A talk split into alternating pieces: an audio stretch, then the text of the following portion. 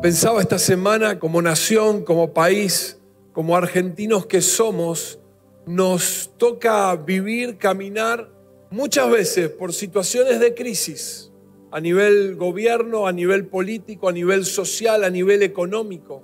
Nos toca transitar momentos difíciles y son como ciclos, ciclos en los cuales el país está bien, el país no está bien tan bien y el país no estaba nada bien. Y esto está lejos de ningún tinte político o hacer referencia a nada de eso, estoy lejos de esa posición, pero digo, nos toca a nosotros, y esta es una realidad, como argentinos, pasar momentos y tiempos de crisis. Algunas son más agudas que otras, depende cómo nos encuentre personalmente, familiarmente, aún económicamente, ¿no? Y hoy que estamos a la espera de las elecciones, hoy que estamos frente a un periodo de que parece que va a ser de cambio y transición, eso puede llegar a generar en algunos cierta expectativa y en otros dicen es más de lo mismo, ¿sí o no? Que se escucha en la calle, que se habla, venga quien venga, pase lo que pase, nosotros seguiremos igual, es parte de lo que uno tiene que escuchar. Pensaba, estas crisis han generado dos grandes cosas, muchas, ¿no? Pero pensaba en, dos grandes cosas. Primero, una resiliencia importante. ¿no? Cuando otros países o lugares nos hablan de crisis, nosotros le decimos, venite un poquito para acá, viví un par de meses y después me contás si en tu país realmente hay crisis. Resiliencia. Y por otro lado, esto ha generado también un adormecimiento, esto que te decía recién.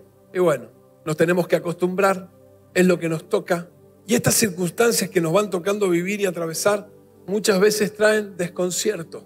Traen como nación y como país esta imposibilidad de ver el futuro con esperanza, de ver el futuro con fe, de ver el futuro creyendo que algo puede cambiar. Muchas veces pensamos es lo que nos toca vivir, es el país, el lugar donde me toca andar, me tengo que adaptar, es Argentina. Quizás nos agarre un tiempo de bonanza, un viento de cola y bueno, andemos un poquito mejor, pero en general nos resignamos. En general el argentino se resigna, aun si le va bien económicamente o aun si le tiene una posición acomodada, lo que fuera, se resigna. Y muchas veces es resignarse a los logros, a la posibilidad de progreso, a la posibilidad de crecimiento, a la posibilidad de avance, a la posibilidad de prosperar. Todas estas cosas como que van quedando truncadas. Y lo estoy hablando a nivel país, nación, pero también mucho de esto se mete en la iglesia. Mucho de esto empieza a ser nuestra realidad. Mucho de esto empezamos nosotros, y no es a modo de crítica, obviamente, nos toca vivir y transitar en esta hermosa nación y mucha de esa realidad se nos pega, nos golpea y entonces nos hace tener esa misma mirada de descontento, de molestia, de bronca, de adormecimiento o lo que fuera. Bueno, me toca, si no me toca otra posibilidad, si no tengo otra posibilidad, acá me quedaré. Y muchas veces esto empezamos nosotros a asimilar, obviamente, por estar todos los días en la calle, por trabajar, por estar en, en contacto con esta realidad. Y los que hemos tenido la posibilidad de viajar, claro, vemos otras realidades socioeconómicas y decimos, wow, qué lindo sería qué lindo sería. Quiero leerte la palabra que está conectado con esto que estoy compartiendo, porque creo que decía yo recién en la oración, este es un día de rompimiento y tiene que ser así. ¿Por qué? Porque no hay gobierno, no hay situación política, social que nos vaya a asegurar que el cambio vendrá. Y no estoy siendo pesimista, estoy mostrándote que esa realidad puede seguir y sostenerse y oramos y venimos todos los lunes acá y oramos en nuestras casas y estamos ayunando para que esta situación se revierta. Queremos ver a Dios manifestado en nuestra nación, es así. Pero que te quiero plantearte es qué pasa cuando nuestra confianza o la seguridad está puesta en lo que quizás políticamente, socialmente o de algún lado pueda venir. Y vamos ahora sí a la palabra Génesis 26 del 1 al 6. Seguime un poquito y después vamos a ir desandando esto que te compartí a modo de introducción. Génesis 26 del 1 al 6, versión NTV. Un hambre terrible azotó la tierra como había ocurrido antes en tiempos de Abraham. Está hablando de la vida de Isaac, hijo de Abraham, el hijo de la promesa. Así que Isaac se trasladó a Gerar, donde vivía Abimelech, rey de los filisteos. El Señor se le apareció a Isaac y le dijo, no desciendas a Egipto, sino haz lo que yo te digo. Vive aquí como extranjero en esta tierra y yo estaré contigo y te bendeciré. Yo con estas palabras confirmo que te daré todas estas tierras a ti y a tu descendencia, tal como se lo prometí solemnemente a Abraham tu padre. Haré que tus descendientes sean tan numerosos como las estrellas de los cielos y les daré todas estas tierras. Y mediante tu descendencia todas las naciones de la tierra serán bendecidas. Yo haré esto porque Abraham me escuchó y obedeció todos mis requisitos, mandatos, decretos e instrucciones. Entonces Isaac se quedó en Gerar. Contexto, hambre en la tierra, una situación sumamente extrema.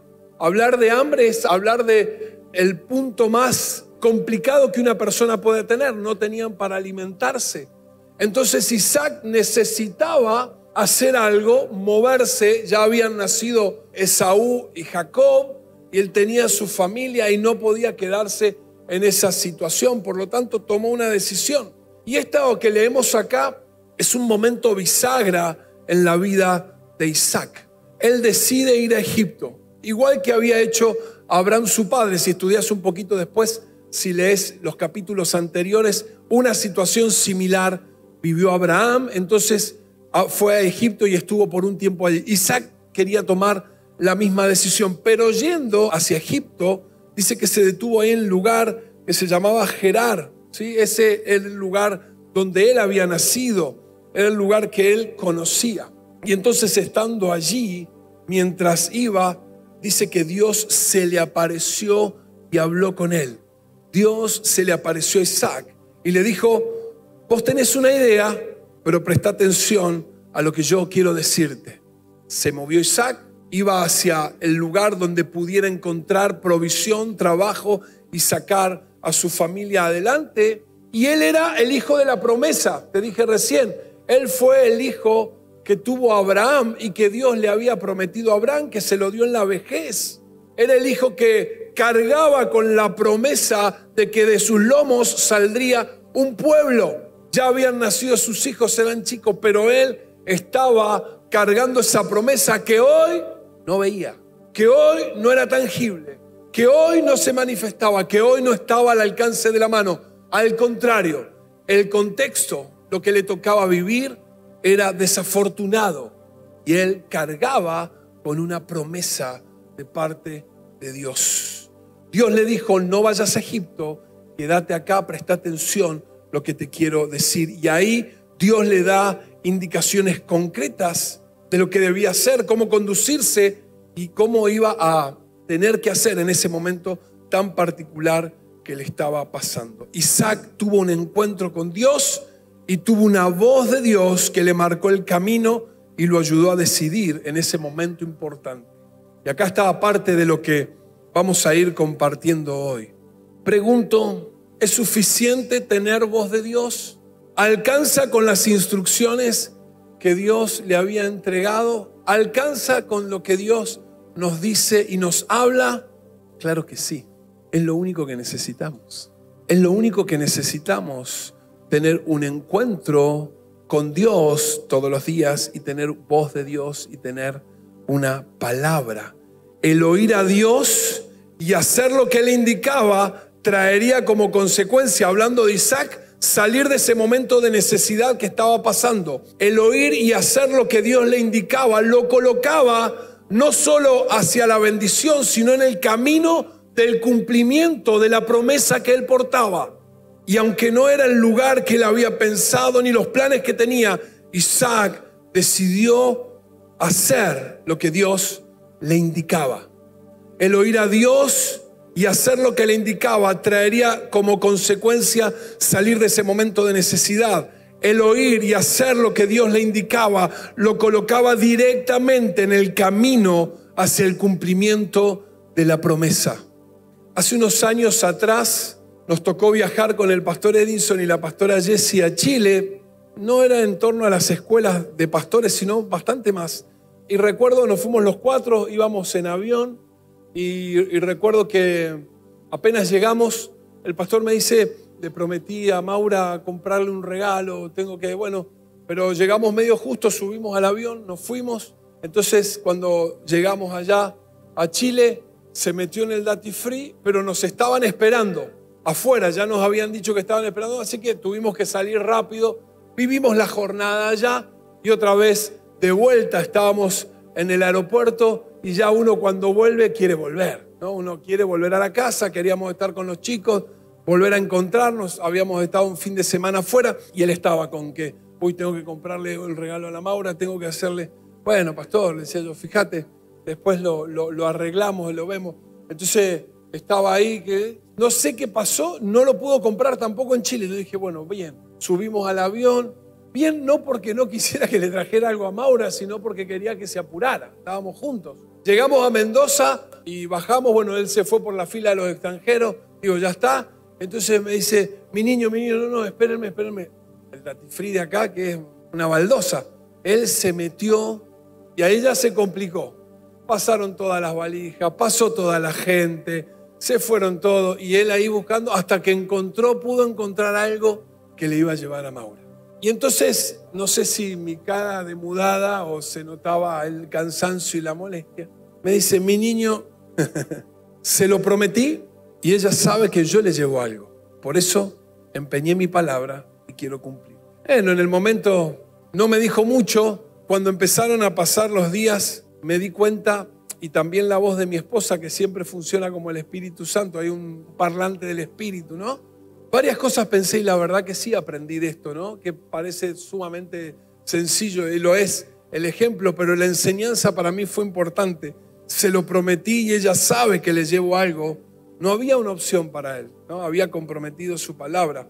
Me di cuenta que por ahí había momentos en lo personal que empeñaba o comprometía mi palabra con mis hijos y por ahí, porque eran mis hijos, porque eran más chicos, no tenía en cuenta esto que yo les había dicho. Y eso es lo que la pastora Nati se encargó de resaltarme, ¿no? Esto de prometer y cumplir. Prometer y hacerse cargo y hacernos cargo de esa promesa, que no tiene que ver simplemente con el regalo o llevarle algo la atención, lo hablo en general. Y la verdad que eso fue una enseñanza para mí. Me esforcé más para que esto no pasara. Pero qué decepción, ¿no? Frente a una promesa no cumplida.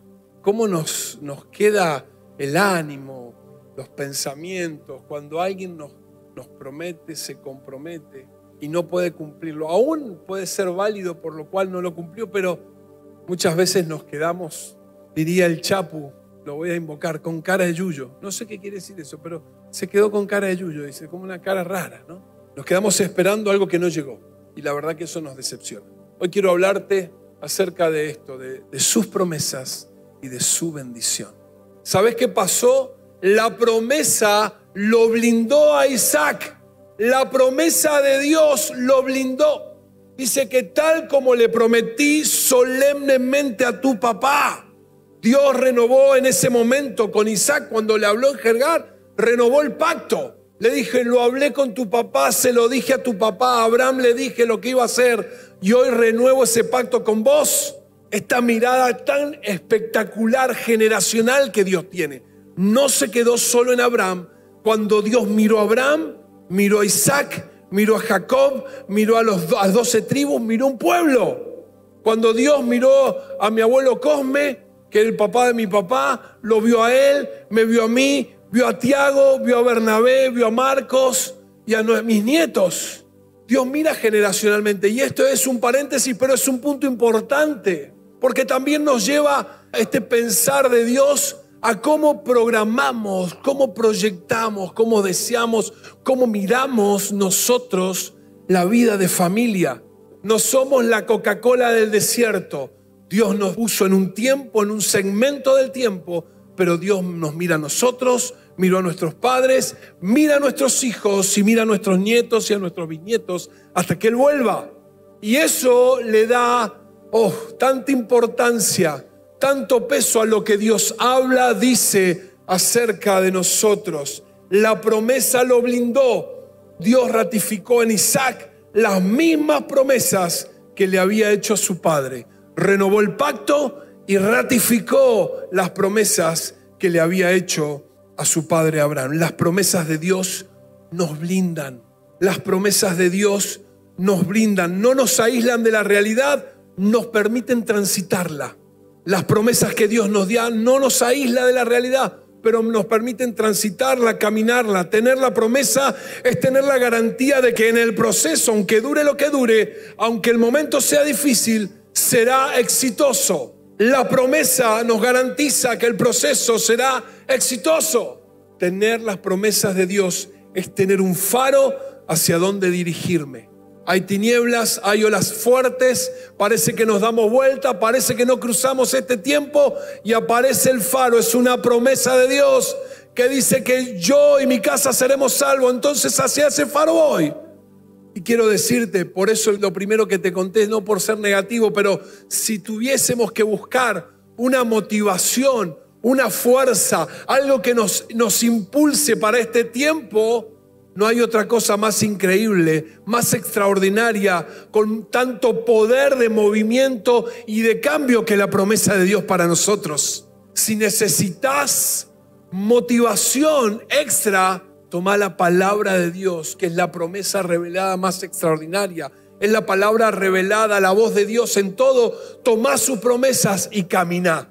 Miralas, las tuyas, porque todo lo que está ahí de Génesis, Apocalipsis, es para nosotros.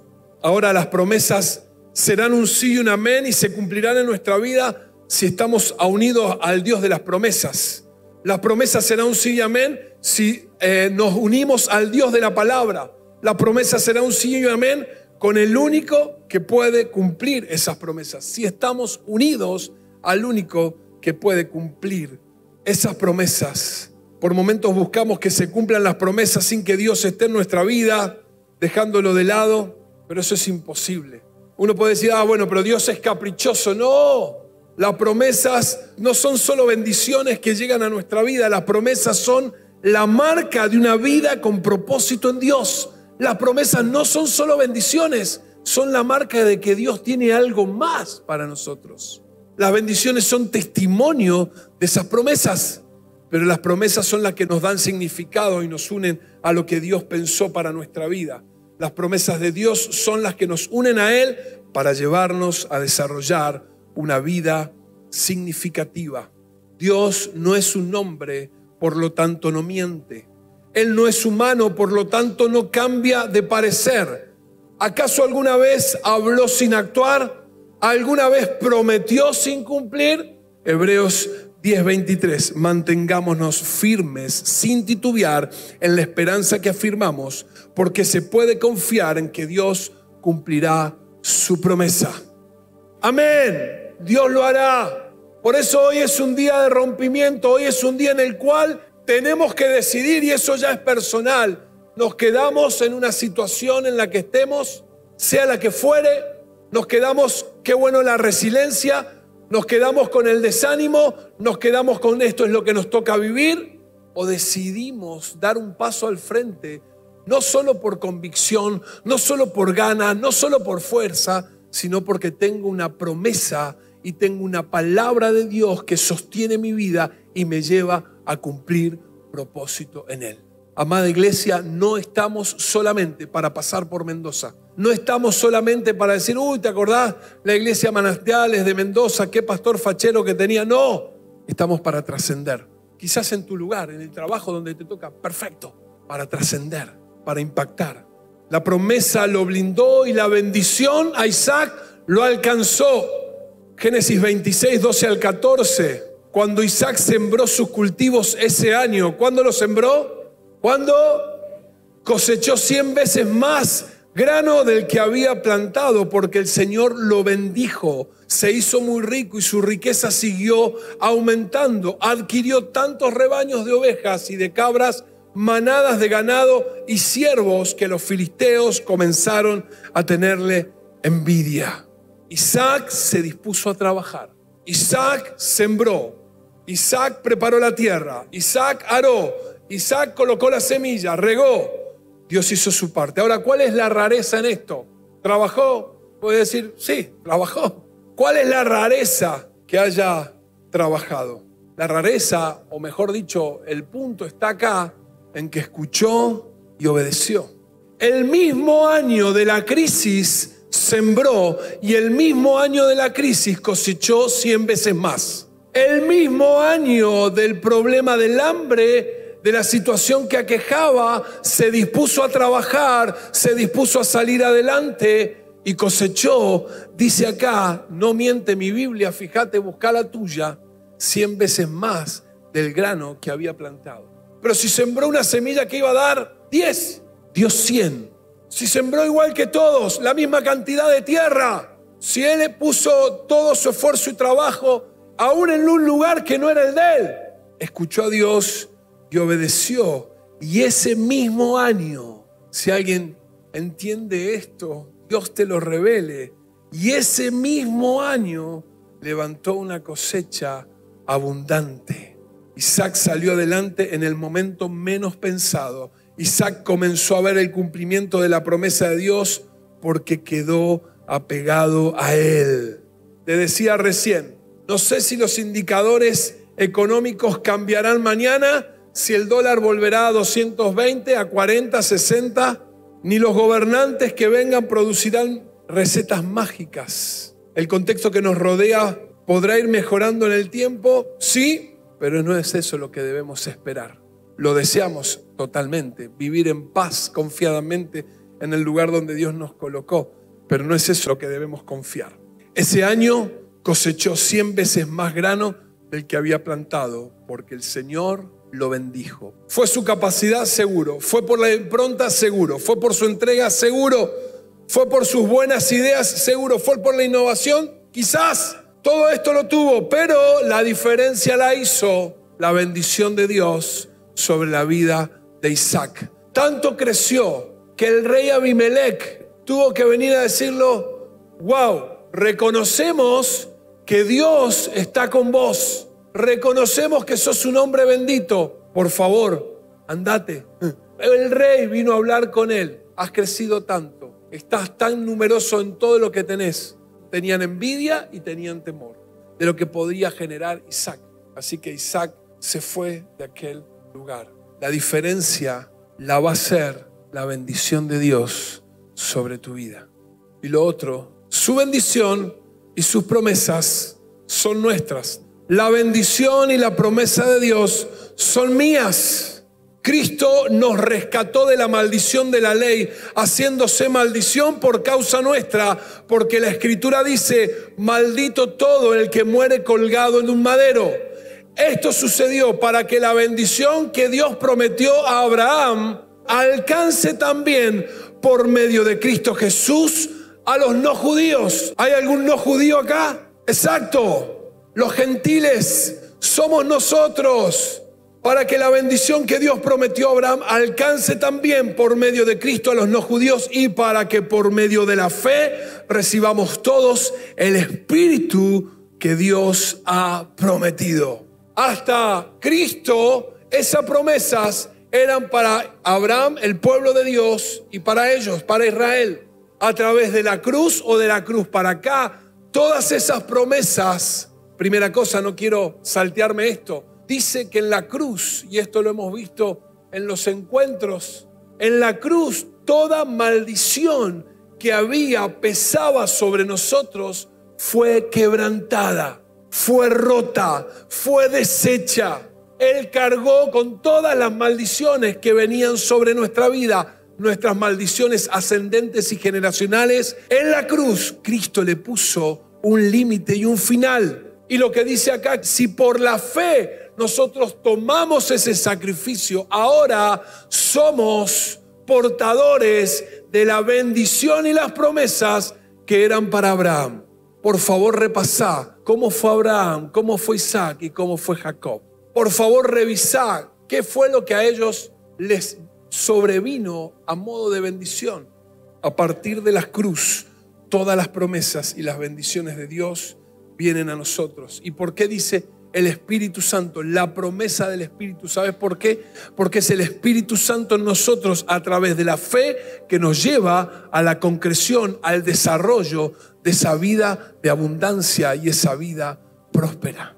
Es el Espíritu Santo que vino por la fe y vive en nosotros, el que nos lleva en el proceso de la redención día a día, del crecimiento y de la restitución y la restauración de lo que éramos hacia donde Dios nos quiere llevar. No podemos conformarnos y a nosotros se nos exige más.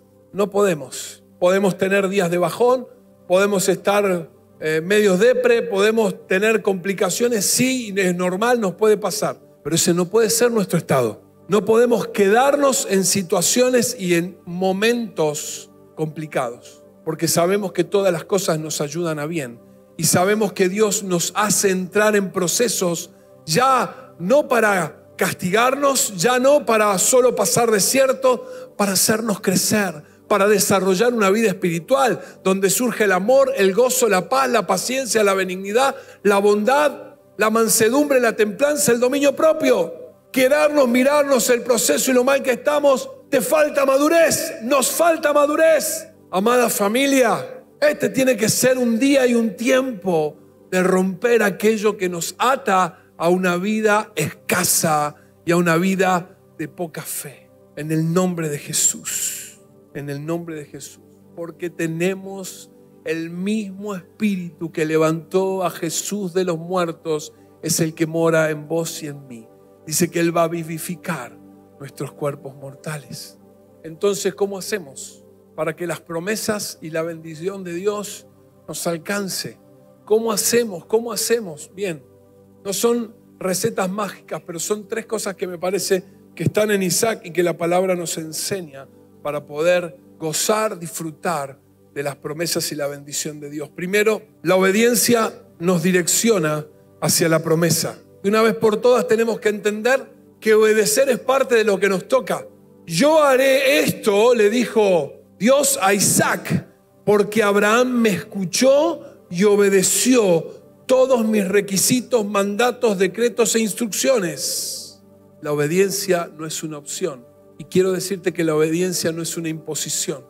La obediencia viene como consecuencia de una relación profunda, sincera y abierta con Dios. Porque si no queremos ser obedientes, no vas a ser. Si no hay en nosotros una disposición tal, no va a pasar. Pero cuando te conectas con Dios y cuando estás con Él y cuando podemos ser parte de esa relación de amor, la obediencia fluye. ¿Nos cuesta? Sí, nos cuesta, es verdad pero tenemos que salir de ese lugar. Así como me, dijo mi hijo, por favor, baja de peso, salí de ese lugar. Dios nos dice también, salí de ese lugar. No, me cuesta la obediencia. No, que yo siempre fui rebelde. No, que así fue yo, no me gustó, bueno, esto. Entonces, en parte y en parte, la obediencia nos direcciona hacia la promesa. La obediencia a Dios, a su palabra, nos direcciona hacia las promesas. Segundo, la fe activa la promesa. La obediencia me pone en movimiento, la fe activa la promesa. Del mismo modo, Abraham le creyó a Dios y Dios lo consideró justo debido a su fe. Así que los verdaderos hijos de Abraham son los que ponen su fe en Dios. Estaba peleando Pablo con los Gálatas que si se circuncidaban o no se circuncidaban, si la ley o no, y le traían a Abraham y le dijo, no había ley cuando estaba Abraham. No fue solo la obra, la fe lo movió a hacer lo que hizo. Primero le creyó a Dios y después fue obediente. Los verdaderos hijos de Abraham son los que ponen su fe en Dios. Isaac aprendió de un padre obediente. Vaya si aprendió. En algún momento le tocó estar atado casi para que lo degollaran. Vaya si aprendió obediencia. Vos te imaginás, porque siempre vemos la parte de Abraham desde arriba y Isaac desde abajo. ¡Qué julepe! Eh, Abraham fue obediente. Isaac vio un padre obediente. Isaac vio un padre de fe. Y lo tercero, dijimos, ¿cómo vamos a activar las promesas y esta bendición? La obediencia nos direcciona hacia la promesa, la fe activa la promesa, amarlo a Él nos sostiene unidos la promesa. Amarlo a Él va a sostener unidos a la promesa. Isaac aprendió de un padre que amaba a Dios. No es solo mirar lo que Dios va a hacer en nosotros, sino es entender que todo esto es para establecer una relación de amor profunda, significativa, que nos lleve a caminar hacia la promesa. La nuestra tiene que ser una relación mutua de entrega, de amor hacia Dios. Cómo estamos con Él, cómo compartimos con Él, cómo lo buscamos a Él, cuánto tiempo pasamos con Él. Si esto es parte de nuestra vida, esa relación irá creciendo, irá creciendo, irá creciendo. Y aún las cosas que no entendemos, Dios nos las revelará, pero iremos caminando al cumplimiento de las promesas. Isaac tuvo un encuentro con Dios, dice el relato, y tuvo una voz de Dios que lo marcó el camino y lo ayudó a decidir en un momento tan importante. Un encuentro con Dios y voz de Dios. Fue obediente, tuvo fe y amó a Dios. Tuvo un encuentro con Dios, tuvo voz de Dios, aplicó obediencia, tuvo fe y amó a Dios. El amor fue la atmósfera que encerró todo esto. Somos nosotros encargados de seguir creyendo que las promesas y que la bendición de Dios se van a cumplir. Somos nosotros los encargados, los responsables de creer que la promesa y la bendición de Dios se va a cumplir. Tantos años, tanto tiempo, todo lo que pasa, te leí recién, Dios no es hombre para mentir. No se arrepiente de lo que ha dicho pero si nos toca a nosotros estar apegados a Él. Isaac se podría haber ido a Egipto, podría haber hecho la que él pensaba. El amor de Dios y su misericordia son increíbles y yo no lo puedo limitar a algo que a mí me parece. Y quizás su bendición recaiga sobre nosotros aún estando lejos. Mira lo que te digo. Pero otra cosa distinta es caminar en su propósito. Otra cosa muy distinta es desarrollar destino y propósito en Dios. Y eso solo se logra estando apegado a Él.